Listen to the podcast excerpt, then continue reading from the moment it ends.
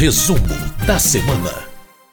Muito bem, todo final de programa, e para quem nos ouve em podcast, todo final de semana, a gente traz o que aconteceu de mais importante no plenário da Câmara dos Deputados. E quem vai nos detalhar o que ocorreu durante essa semana é o repórter Antônio Vital, setorista de plenário da Rádio Câmara. Vital, tudo bem?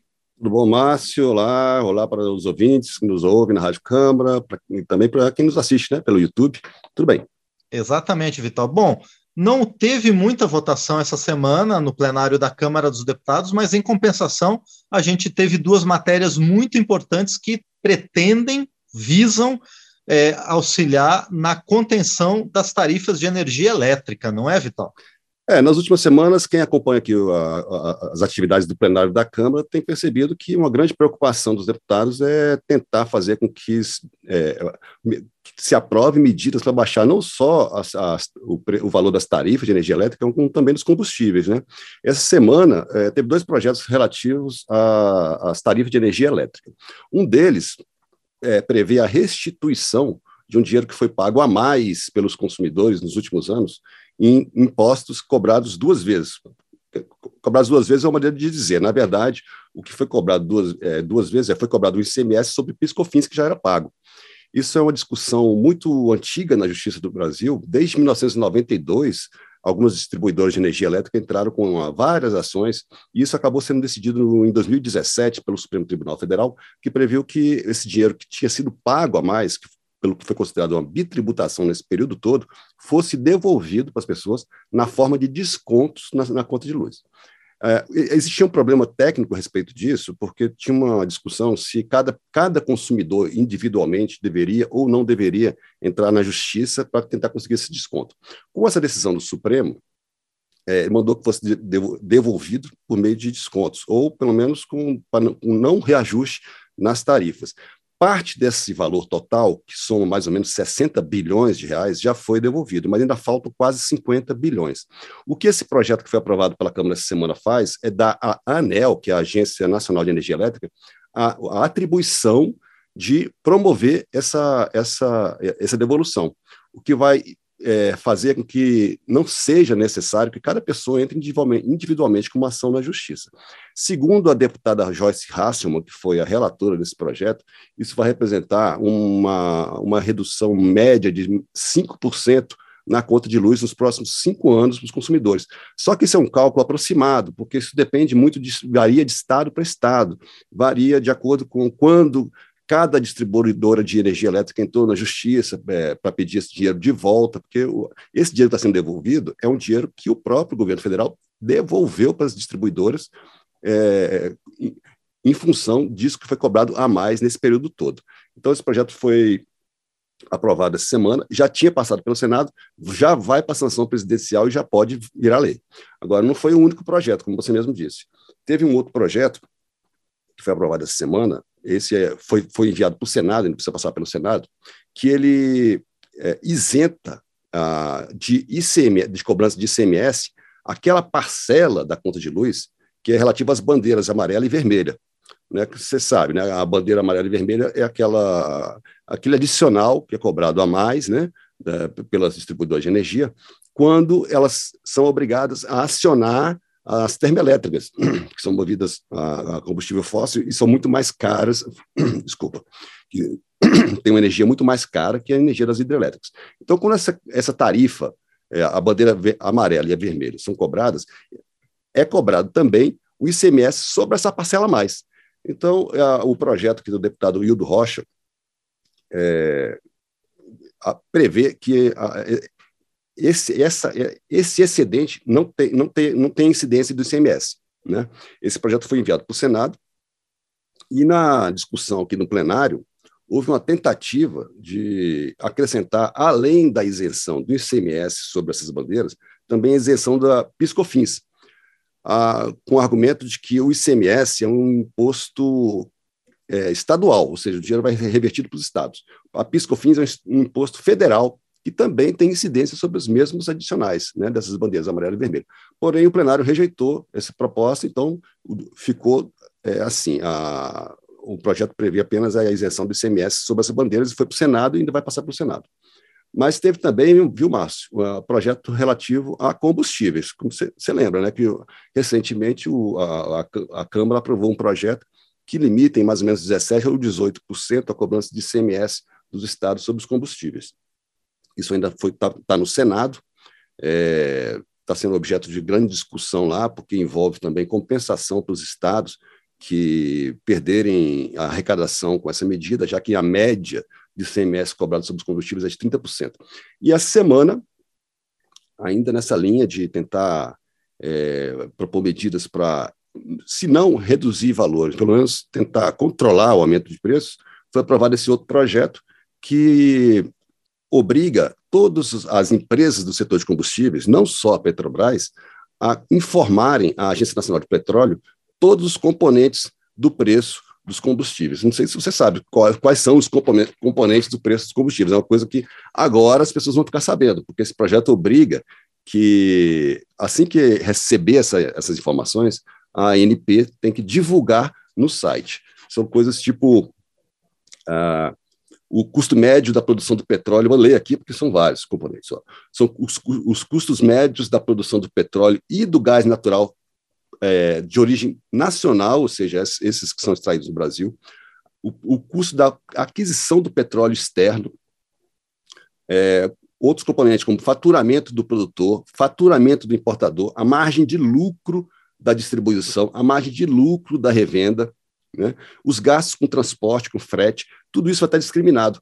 E tudo isso vai ser divulgado pela Agência Nacional de Petróleo.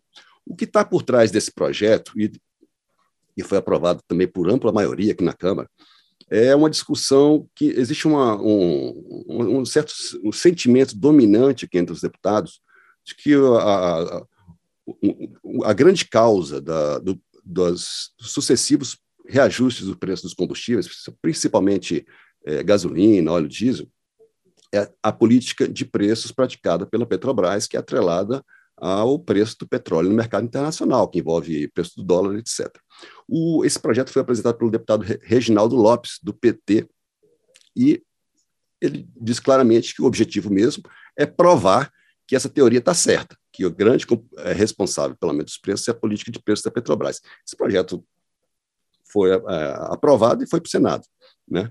É, é, mais um projeto, é, além, além daquele do, que limita o SMS, mas não, foi, não foram as únicas discussões que teve no plenário essa semana, não, viu, Márcio? Teve mais coisa. Pois, pois é, Vital, uma dessas matérias votadas é uma medida provisória que abre crédito extraordinário para municípios que sofreram danos por causa da enchente, é isso, Vital? É, é essa já é a quarta, quarta medida provisória é, relativa àqueles desastres naturais que aconteceram em janeiro.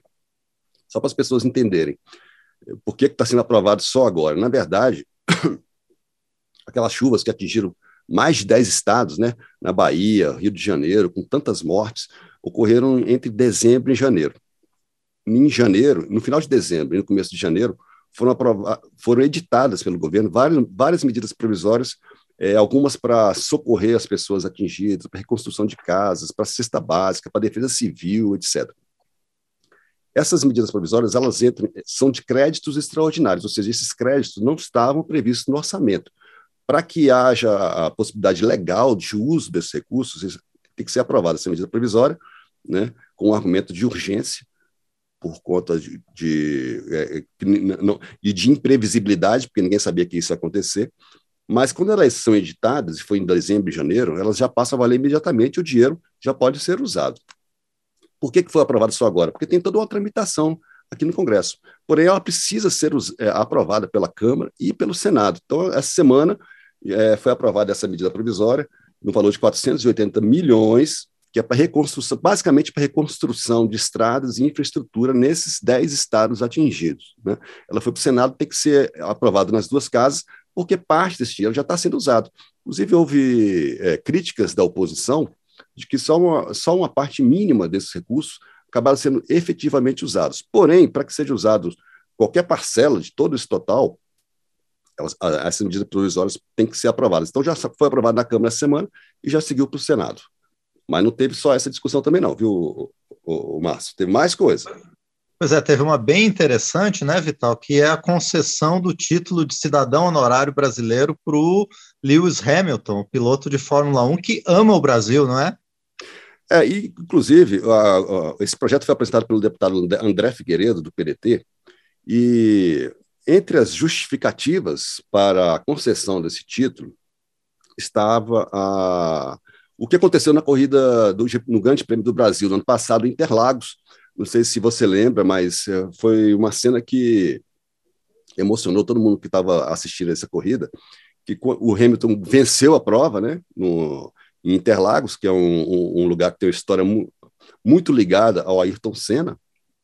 E quando ele venceu a prova, ele parou o carro e pediu a bandeira do Brasil para um daqueles fiscais de pista lá, e deu a volta é, é, saudando o público depois da, da, da vitória, antes de ir para o pódio, com a bandeira do Brasil na mão, repetindo o gesto que o Ayrton Senna fazia em todas as corridas. Não só ele fez essa, essa volta de, da vitória com a bandeira na mão, como ele levou a bandeira ao, a, ao pódio para receber uh, o troféu de vencedor da corrida. O deputado André Figueiredo argumenta que esse gesto da bandeira tem um significado muito grande. Segundo ele, é, pode ser entendido como uma maneira de fazer com que, a, que o, o, brasileiro, como um todo, volte a ter aquele, aquele carinho especial pelo verde e amarelo da bandeira brasileira, que, segundo ele, foi apropriado por facções políticas. E tem muita gente que agora começa a não dar mesmo valor para o verde e amarelo por conta de é, de problemas relacionados à opção política de, de, de, vários setores da sociedade. Então, ele acha que a, a cor verde amarelo, que, sim, que simbol, simbolizada por esse gesto do Hamilton, pode ser uma maneira de uma reunificação nacional. Esse argumento é, foi, é, foi, foi, usado para justificar o projeto, que foi aprovado por, de maneira simbólica, ou seja, não, não teve uma votação nominal aqui na Câmara, mas é, a gente pode dizer que foi unânime, porém, houve também críticas na hora da votação. O deputado Tiago Mitrô, do Novo, de Minas Gerais, ele reclamou, ele foi, disse que ia votar contra o projeto, se houvesse uma votação nominal, que não aconteceu, porque ele acha que tem muita coisa muito mais importante a ser votada aqui no Congresso mencionou, por exemplo, a reforma administrativa, a reforma tributária, projeto que prevê prisão depois da condenação em segunda instância, fim de foro privilegiado, ou seja, segundo ele, existiriam outros projetos tão importantes quanto. Mas, enfim, foi aprovado. Como é um projeto de resolução da Câmara, é, não tem que passar pelo Senado nem nada. Já, já foi, foi promulgado imediatamente, já está vigorando, ou seja, o Hamilton já é cidadão honorário do Brasil. E ele ficou muito feliz, ele publicou na, nas redes sociais dele um agradecimento muito emocionado, dizendo que se sente muito honrado com, em se tornar cidadão honorário brasileiro, que está doido para voltar aqui. E aqui na Câmara existe a previsão de que seja feita uma, uma sessão solene para entregar esse título. Só que isso não está marcado, nem confirmado, nem se sabe se ele vem ou se não vem. Enfim, é uma coisa interessante que aconteceu essa semana, é, para ver que também o plenário não é só feito de coisas muito áridas, né? Mas Exatamente. ainda. Agora, além desse projeto, viu, Márcio, teve também muita discussão sobre outros assuntos que não necessariamente são é, votações. Por exemplo, a, essa semana repercutiu muito no plenário a decisão do STJ a respeito de coberturas dos planos de saúde. Né? Como uh, você viu que essa semana o STJ decidiu que os planos de saúde têm obrigação de cobrir apenas aquelas, aqueles procedimentos e doenças é, que estão explicitamente mencionados numa lista da Agência Nacional de Saúde Complementar, a ANS. Isso, segundo vários deputados, como, por exemplo, o deputado doutor Zacarias Calil, que é médico, ele disse que isso vai deixar de fora várias de fora da cobertura vários pacientes de, que, te, que apresentam várias doenças. Por exemplo, é, pessoas que requerem cuidado especial, pessoas com doenças degenerativas, degenerativas como Parkinson, Alzheimer, más formações, as pessoas que estão dentro do, dos transtornos de espectro autista, é, inclusive é, tratamentos novos que ainda não estão previstos na lista da ANS vão ficar de fora. Isso causou uma reação muito forte no plenário. Vários deputados já apresentaram projetos para é, prevê uma cobertura muito maior dos planos de saúde, que vai além do que seja previsto pela ANS. Isso é muito importante pelo seguinte, porque como até hoje essa lista da ANS era usada nas ações judiciais, por exemplo, se uma pessoa tem algum tratamento negado e recorre à justiça, essa lista era usada como uma espécie de cobertura mínima, ou seja, o plano poderia cobrir alguma coisa além dessa lista. Né? Ah, isso era decidido por tribunais em todo o Brasil. Com essa decisão do STJ, apesar de que isso não tem repercussão geral, ou seja, não é uma coisa que automaticamente será decidida por todos os tribunais, isso vai servir como uma espécie de jurisprudência que pode sim fazer com que as coberturas se limitem a isso que está aí. Então, ó, já tem vários projetos apresentados, ampliando essa cobertura, e já tem, inclusive, uma, uma audiência pública já marcada para a semana que vem, é, da, na Comissão de Defesa do Consumidor, que tinha sido convocada originalmente para discutir os reajustes que a ANS é, concedeu aos planos de saúde e que vai tratar também desse assunto. Já está marcado, vai, vão vir representantes da ANS, ou seja, esse assunto ainda vai render muito semana que vem, viu, Márcio? Com certeza, e a gente vai continuar acompanhando. Por enquanto, Vital, agradeço a você por esse resumo do que aconteceu na semana e a gente se encontra no decorrer desses dias. Obrigado, Vital. Um abraço. Eu que agradeço. Tchauzinho. Muito bem, a gente ouviu o repórter Antônio Vital da Rádio Câmara trazendo o que aconteceu de mais importante na semana neste resumo da semana.